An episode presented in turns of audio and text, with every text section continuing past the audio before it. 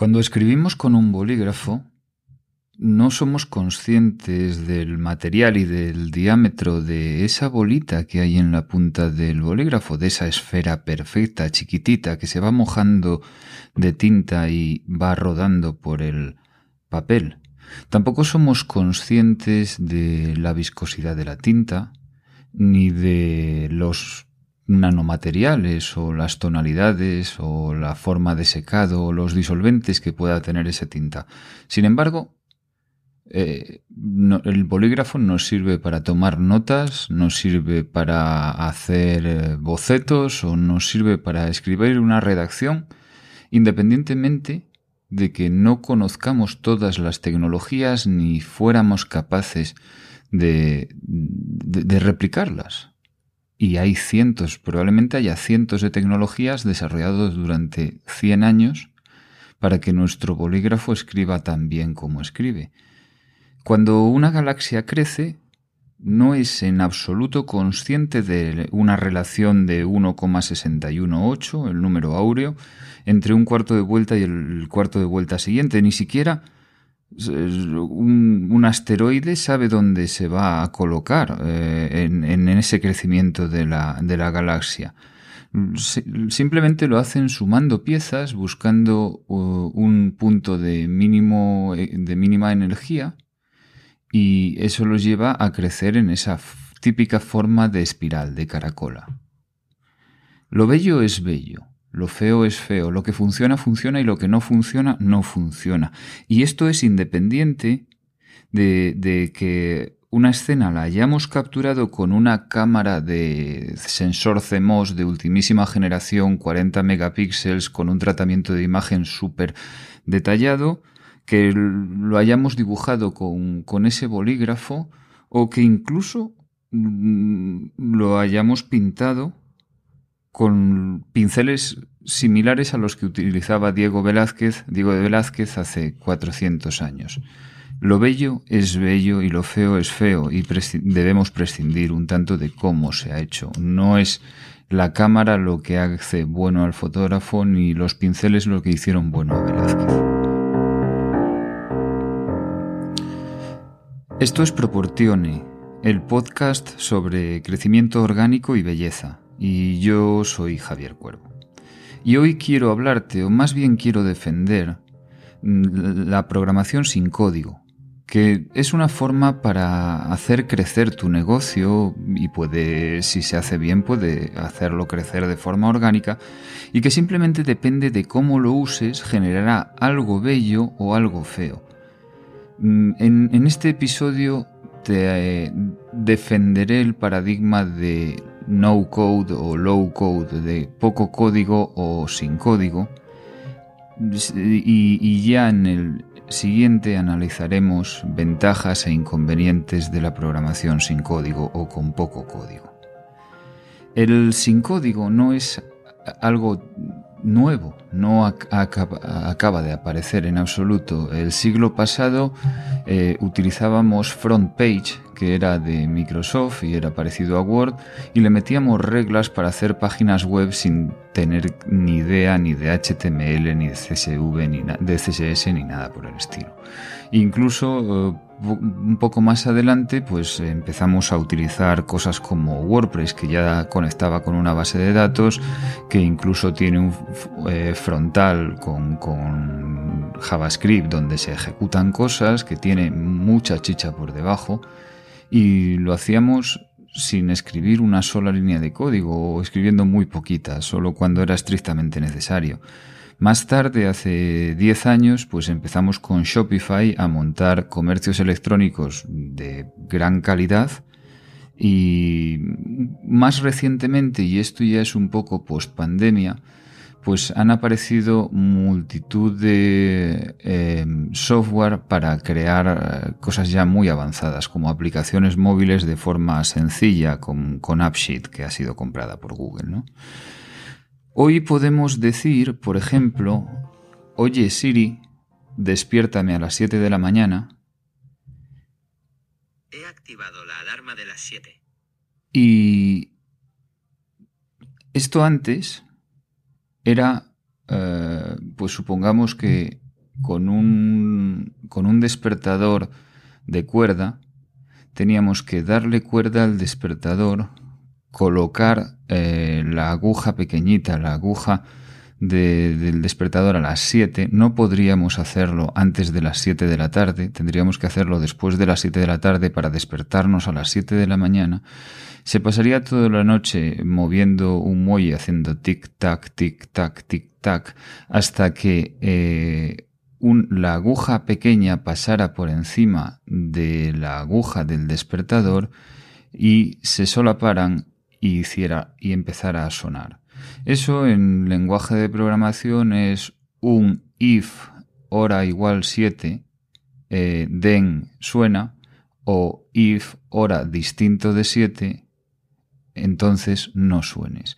Y hoy para programar que, que mi teléfono me despierte a las 7 de la mañana, lo hago por voz. Imaginaos las capas que hay por encima de software.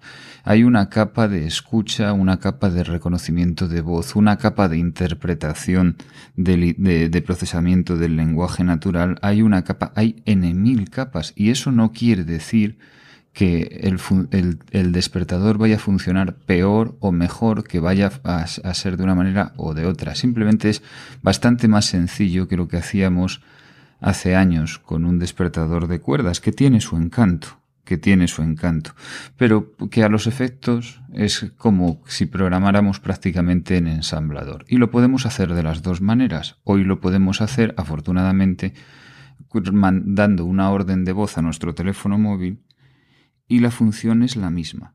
Y ninguno es peor que el otro. Simplemente, pues uno nos resulta más cómodo o no.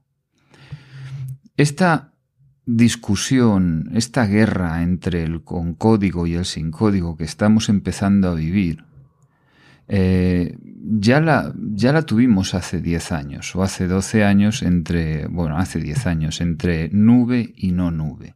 Y es que eh, os tengo que contar una historia, es que en el evento Blog España del año 2010, Ricardo Gali, el fundador de Meneame, me dijo que él pagaba eh, de servidores de Amazon, de nube, cuando la nube todavía estaba muy, muy incipiente, por unos 600 euros al mes. Yo estimo que Meneame debía tener entonces 5 o 7 millones de páginas vistas por mes. Yo conocí un caso en aquel entonces de 100 mm, veces menos tráfico, 100 veces menos carga, 100 veces menos todo, que Meneame y donde se había invertido 600.000, no 600 euros mes, sino 600.000 en comprar máquinas, en comprar servidores, en comprar hierro. Y entonces me di cuenta que 600.000 euros eran mil veces más que 600 euros, con lo cual se tardaría así, a bote pronto, mil meses en amortizar. Realmente es mucho más, porque hay muchos más costes. Es decir, eso jamás se amortizaría. Nunca sería rentable y eh, viví unos tiempos de discusiones con, con gente de sistemas, con informáticos de sistemas, con los defensores del hierro. Había entre, había dos facciones, ¿no? Que era los eh, de la nube y los del hierro, los del rack. Em, parece que, que, que, estaban, en aquel momento estaban muy enfrentadas y no es muy diferente de lo que está pasando hoy entre el código y el sin código.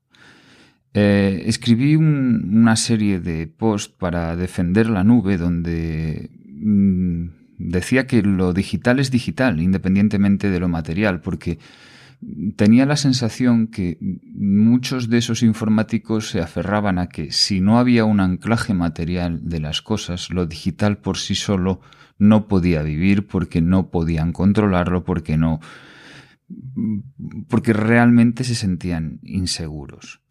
El, el hosting el, alojamiento de los servidores es una commodity, es una mercancía, es una cosa que tiene un valor establecido y una disponibilidad eh, grande. Entonces, creo que es que, es mucho mejor centrarse en no generar commodities, en, sino en, en no replicar algo que es commodity porque probablemente no seas eficiente a no ser que tengas volúmenes gigantescos. Yo entiendo que tengas una nube propia, Netflix, porque tiene un consumo de datos brutal, o un banco porque tiene unos requerimientos de seguridad. O incluso que tenga una nube propia, un periódico, aunque cada vez pasa menos, porque tiene un gran tráfico y probablemente sea más rentable, pero no en un negocio normal. Por otro lado, el nube frente a no nube exige que una empresa sea 365 por 24, porque una página web no se puede caer. da igual que sean las 3 de la mañana del día de, Año Nuevo. Mm, eso tiene que funcionar. Y eso tiene unos costes laborales muy serios y tiene un tipo de plantilla diferente, porque las empresas que trabajan en turnos, las empresas, eh, sus empleados tienen contratos y formas de trabajo diferentes, que a lo mejor, si no lo necesitas, pues mm, puedes obviarlo. Y cuando contratas nube, estás contratando 365 por 24. Además, el hosting es economía de escala. Si tú tienes un servidor propio para servir tu página web, lo, más probable es que tengas que dimensionarlo a 100 para usarlo por término medio a 1 con lo cual estarás desperdiciando un 99% de rendimiento, porque tienes que dimensionarlo a 100 porque te va a venir un pico de tráfico y, tendrá que dar 100. Y en cambio, la exigencia normal pues probablemente esté por debajo de un 1%. Con lo cual, pues estas cosas de las que estoy hablando hoy pues están más que sabidas, digamos, pero hace 10 años era a veces complicado. Además, el, hosting tiene unas exigencias de temperatura. Los servidores tienen que estar eh, refrigerados en verano. Eh, tiene unas exigencias de ese soporte de esas personas, de unas compras de material, de un software que también para gestionarlo, etcétera, etcétera. Además, cuando tú trabajas en Internet, casi la innovación, mm, como, como en la mili, se da, se da por, el valor se da por hecho, ¿no? Y innovar exige mucho foco. Innovar exige mucho foco. Y fue Steve Jobs quien dijo, saber, tener foco es saber decir que no. Y a veces saber decir que no a tener un hosting propio, por mucho que a algún informático de sistemas, ahora ya cada vez menos, le, le, atraiga, pues eh, probablemente de cara a tu negocio siempre sea mejor.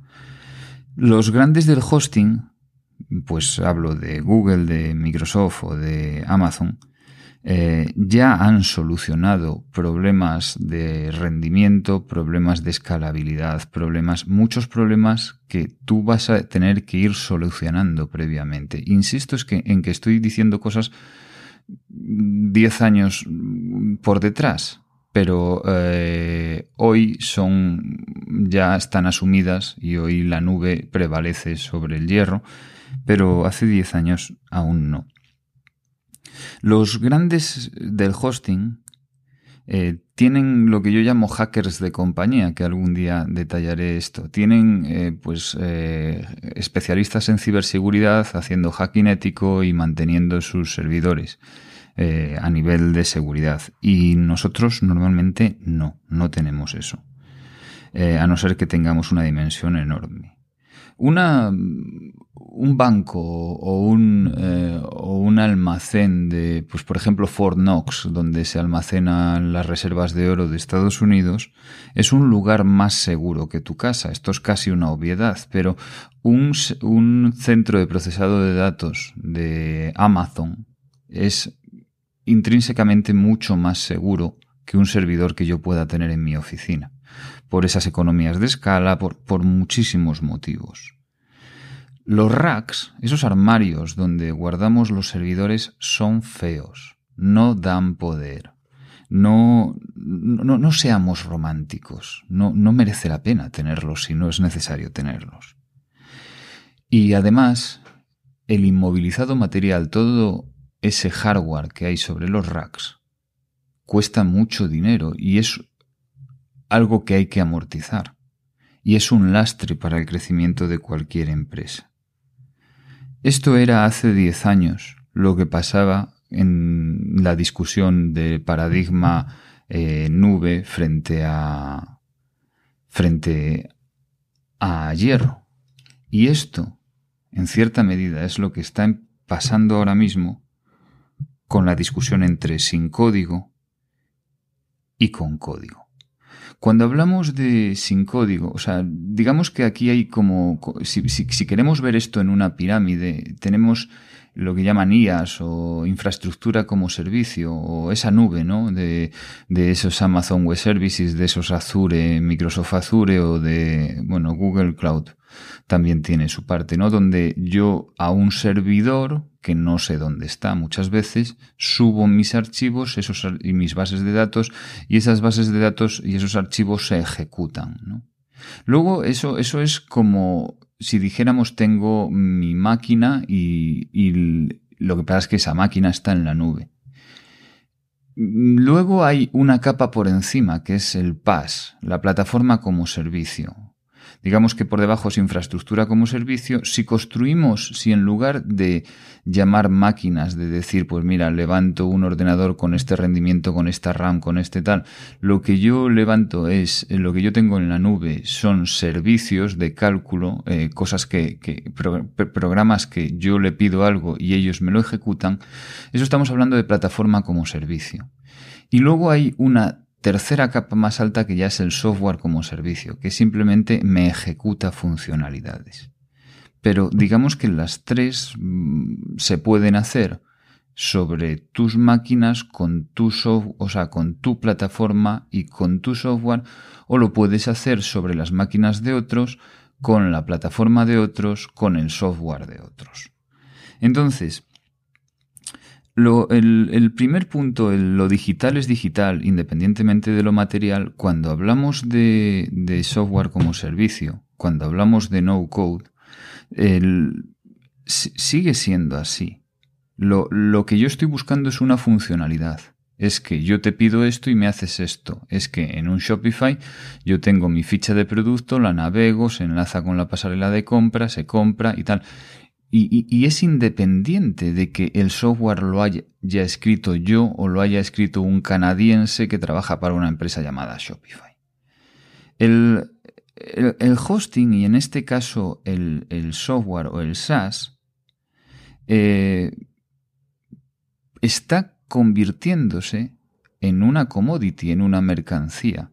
Ahora mismo, por citar los dos ejemplos que todos conocemos de SaaS gigantesco, uno es el de Microsoft y otro es el de Google, uno es Office 365, Office, y el otro es eh, eh, Google Workspace ahora, y me dan un procesador de textos los dos, me dan una agenda, me dan un servicio de correo electrónico, me dan eh, un, unos, eh, una tabla de datos, me dan una forma de hacer presentaciones, que uno se llama PowerPoint y el otro se llama Presentation, sí, pero me dan lo que yo quiero, independientemente de que eso esté en un servidor de mm, Oregon o esté en uno de Irlanda.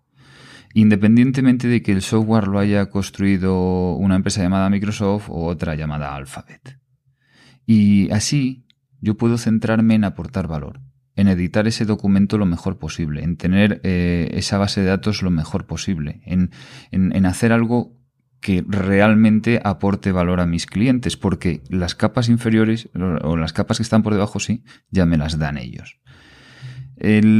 pasa exactamente lo mismo con el, el mantenimiento 365 x 24.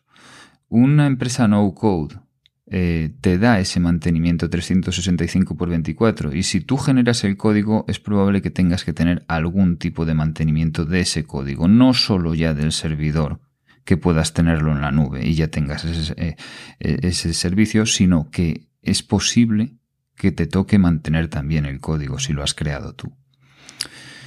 Además, igual que el hosting es economía de escala, Shopify cuando crea una tienda online la crea para decenas de miles de instancias y crea el mismo software para decenas de miles de instancias, con lo cual va a ser siempre, va a aprovecharlo mucho mejor que tú. De tal manera que la economía de escala también aplica al software. Igualmente, innovar exige foco. Y si yo tengo resuelta una gran parte de mi foco y me centro en ir colocando funcionalidades que a mi cliente le aporten valor, pues probablemente mi esfuerzo valga más la pena. Del mismo modo que los grandes del hosting ya han solucionado problemas de rendimiento de código igual que lo habían solucionado de la plataforma, igual que lo habían solucionado simplemente de la nube. En este caso, los grandes del software pues eh, hacen servicios de correo electrónico mucho mejor que lo puedo hacer yo. ¿Y puedo hacerlo? Sí. Pero lo voy a hacer peor y sobre todo muchísimo más caro y más lento que ellos. Además, ellos tienen esos hackers de compañía para evaluar, por ejemplo, que tu checkout, que el checkout de tu e-commerce, que tu correo electrónico no le entre basura, un montón de cosas. Tienen servidores de por sí seguros. Además, me evitan a mí esos racks que me evitaban antes, pues ahora me lo evitan también. Me evitan tener pilas de software, pilas de bases de datos, pilas de mantenimiento. Y además, desarrollar software es una inversión. Al final es un inmovilizado inmaterial, pero puede lastrarme el crecimiento y yo tal vez esos recursos pueda dedicarlos a otras cosas. Si el precio fue determinante, porque creo, echando la vista atrás, fue determinante para que hoy la nube ya no sea discutible y hoy prácticamente todo esté en la nube, salvo excepciones, eh, lo que está pasando ahora es que para irnos al no code, eh, el precio está siendo determinante y probablemente haya muchos más factores que analizaré más adelante. Por ejemplo, eh, pensemos, comparemos una tienda en Shopify con una tienda en Magento. Una tienda en Shopify puede costarme desarrollarla mm, haciendo algo bonito, pues puede suponerme en horas de coste, pues no lo sé. Eh, pongamos 10.000 euros. Pongamos 10.000 euros. Mm, con diseño, con, con, una carga inicial de productos, con una serie de cosas. Eso mismo en Magento podríamos estar hablando de, pues poner, por simplemente por, colocarlo en rangos, esos 10.000 euros se convertirían en 100.000. Luego además es posible que tenga que pagar eh, licencias de Adobe. Entonces podríamos estar hablando de 10.000 frente a 100.000, probablemente la diferencia sea aún mayor. Pero em, en un caso podríamos salir en tres semanas con los 10.000 en tres semanas, en seis semanas, en mes y medio podríamos salir. En el otro caso, en el Magento, probablemente serían cuatro meses, seis meses, ocho meses. Estamos hablando de 10 veces más precio. Estamos hablando de triple o cuatro veces más tiempo. Si yo quiero montar un sistema de tickets, si yo quiero eh, montar un sistema de soporte por el cual pues alguien me, diga pues no me dentro de ese e-commerce no me ha llegado este pedido por favor eh, devuélvemelo o esto, venía mal y tal y montas un sistema de ticketing ¿no? de, de consultas yo esto lo puedo hacer desarrollando software nativo. Hay muchísimos sistemas de tickets en las empresas que son o piezas de software o desarrollos casi casi eh, a medida, hechos a, medida. Puedo hacerlo también con AppSheet, por ejemplo, que es pues algo así como ese esa plataforma como servicio, donde yo haga una app, una aplicación móvil eh, fácil, sin código y justo con las funcionalidades que tengo, o puedo irme ya al software como servicio, que sería Zendesk en este caso, que ya tiene todas las funcionalidades de, un, de un sistema de ticketing. Bueno, puedo elegir los tres. Montar un Zendesk me va a costar pues un par de jornadas de trabajo. Mm, ¿Qué vamos a ponerlo en, en, horas? Eh, pues no lo sé, 16 horas a 50 euros, 800 euros. Eh, más luego una cuota mensual. Montarlo en, en Google App Sheet pues me costaría un par de semanas de trabajo probablemente y pues en vez de esos 800 eh, euros pues serían 40 em, por 2, 80 horas, eh, pues unos 4.000 euros, supongamos. Em, y montarlo en nativo, pues probablemente estaríamos hablando de otra vez el rango de 50 a 100.000 euros. Con lo cual, estamos hablando de em, 800 euros, 4.000 euros, 50.000 euros. O sea, más de un, más, un salto aún mayor. Además, mantenimiento, además, los tiempos equivalentes. Pues una cosa podría ser dos días, una semana, la otra podrían ser dos semanas y la otra podrían ser fácilmente cuatro meses, seis meses. Hay eh, más de un salto de magnitud entre tener una aplicación propia de ticketing o un software como servicio o una plataforma como servicio desde la cual yo desarrollo esa, ese software de, de, de, atención al cliente para tickets. Y pasa exactamente lo mismo, por ejemplo, con cuando quiero integrar ese Shopify esa, o ese Magento con, pues por ejemplo, con mi gestor de, de recursos, con mis RP o con mi logística.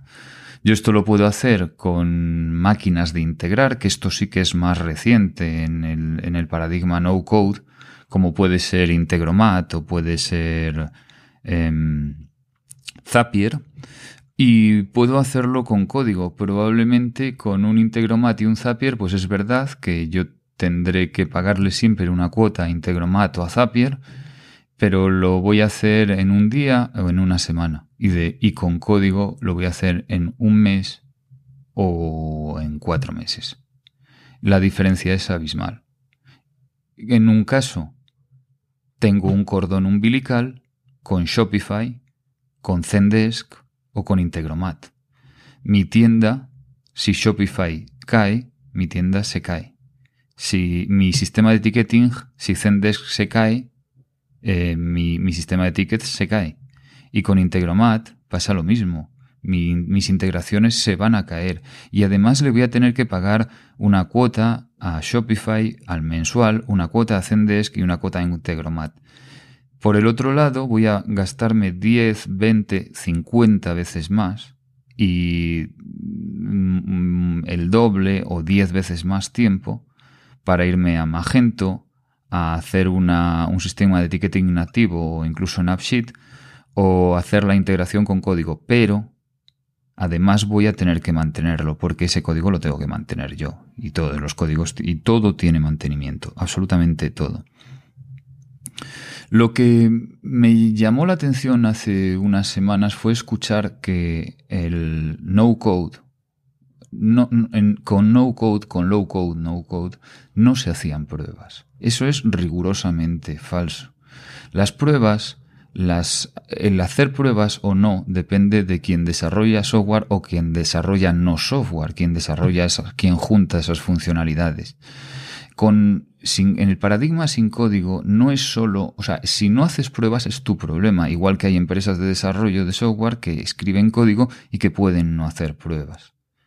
Eh, pero es una decisión suya, es una decisión del cliente si se invierten recursos ahí o no. Em, yo nunca he hecho un proyecto sin pruebas, sin, sin probarlo antes, sea con código, sea con plataforma como servicio o sea sin código. Y de hecho, cuando las pruebas son sin código, son en paradigma sin código, las probamos en tres capas, como decía antes. En una capa infraestructura, en una capa cloud donde pues ese AWS, Amazon Web Services, o Google Cloud o Azure. Ahí ya se, ya se prueban cosas, porque ya las prueban ellos. Luego hay una prueba en, cuando hablamos de en plataformas, que también pueden ser eh, Amazon Web Services tiene su plataforma, que en por ejemplo, o Google Cloud Platform es más plataforma casi que hosting, y Azure exactamente igual. Y ahí también hay una segunda batería de pruebas que hacen ellos. Y luego hay unas pruebas de las funcionalidades que esas las hago yo donde pruebo el carrito de la compra en Shopify, eh, en Figma pruebo la página, en Babel pruebo las funcionalidades que se han generado, o en Carrot o en Webflow el sistema de, de, registro de leads, ¿no? Eh, porque pongo un software como servicio enlazo esa, enlazamos esas piezas de Lego de software como servicio y luego probamos que las funcionalidades sean adecuadas y lo probamos desde una pantalla de un móvil, lo probamos desde uno, un ordenador, desde una tableta, desde un televisor, desde donde sea y hacemos las pruebas de alta de usuario y hacemos las pruebas de compra y vemos que eh, se ha registrado correctamente el pedido y vemos eh, las, eh, la sincronización con el RP y lo vemos todo antes de salir a la luz. Es decir, decir que el, por, por, desarrollar sin código no hacemos pruebas, eso no tiene ni pies ni cabeza. No las harás porque has decidido no hacerlas. Entonces, todo esto nos lleva, bueno, aparte al próximo episodio donde mm, desgranaré pros y contras, porque también los tiene ese cordón umbilical con, con Zendesk con Shopify o, con Integromat, de lo que, del que hablaba antes, entre otros muchos, pero todo parece abocado a que el, desaparezca el código. Y, y yo creo que no, que no va a ser así. No va a desaparecer el código como no desaparecieron los racks, no desapareció el hierro de las empresas, pero donde antes había 100, ahora hay 5. Hay empresas que necesitan hierro, porque, insisto, tienen volúmenes muy altos de tráfico y una parte de su tráfico se sirve desde sus propios servidores porque así ahorran, porque tienen sistemas muy críticos o sistemas que no quieren que salgan, no, no quieren salir a internet, eh, determinadas intranets, por, por razones de ese tipo. O porque se lo pueden permitir, simplemente porque hay una economía de escala. El, creo que el, sin código pasará un poco como pasa ahora mismo con la nube, que es un 80%. Eh, el, el desarrollo sin código será el 80% del desarrollo, más o menos.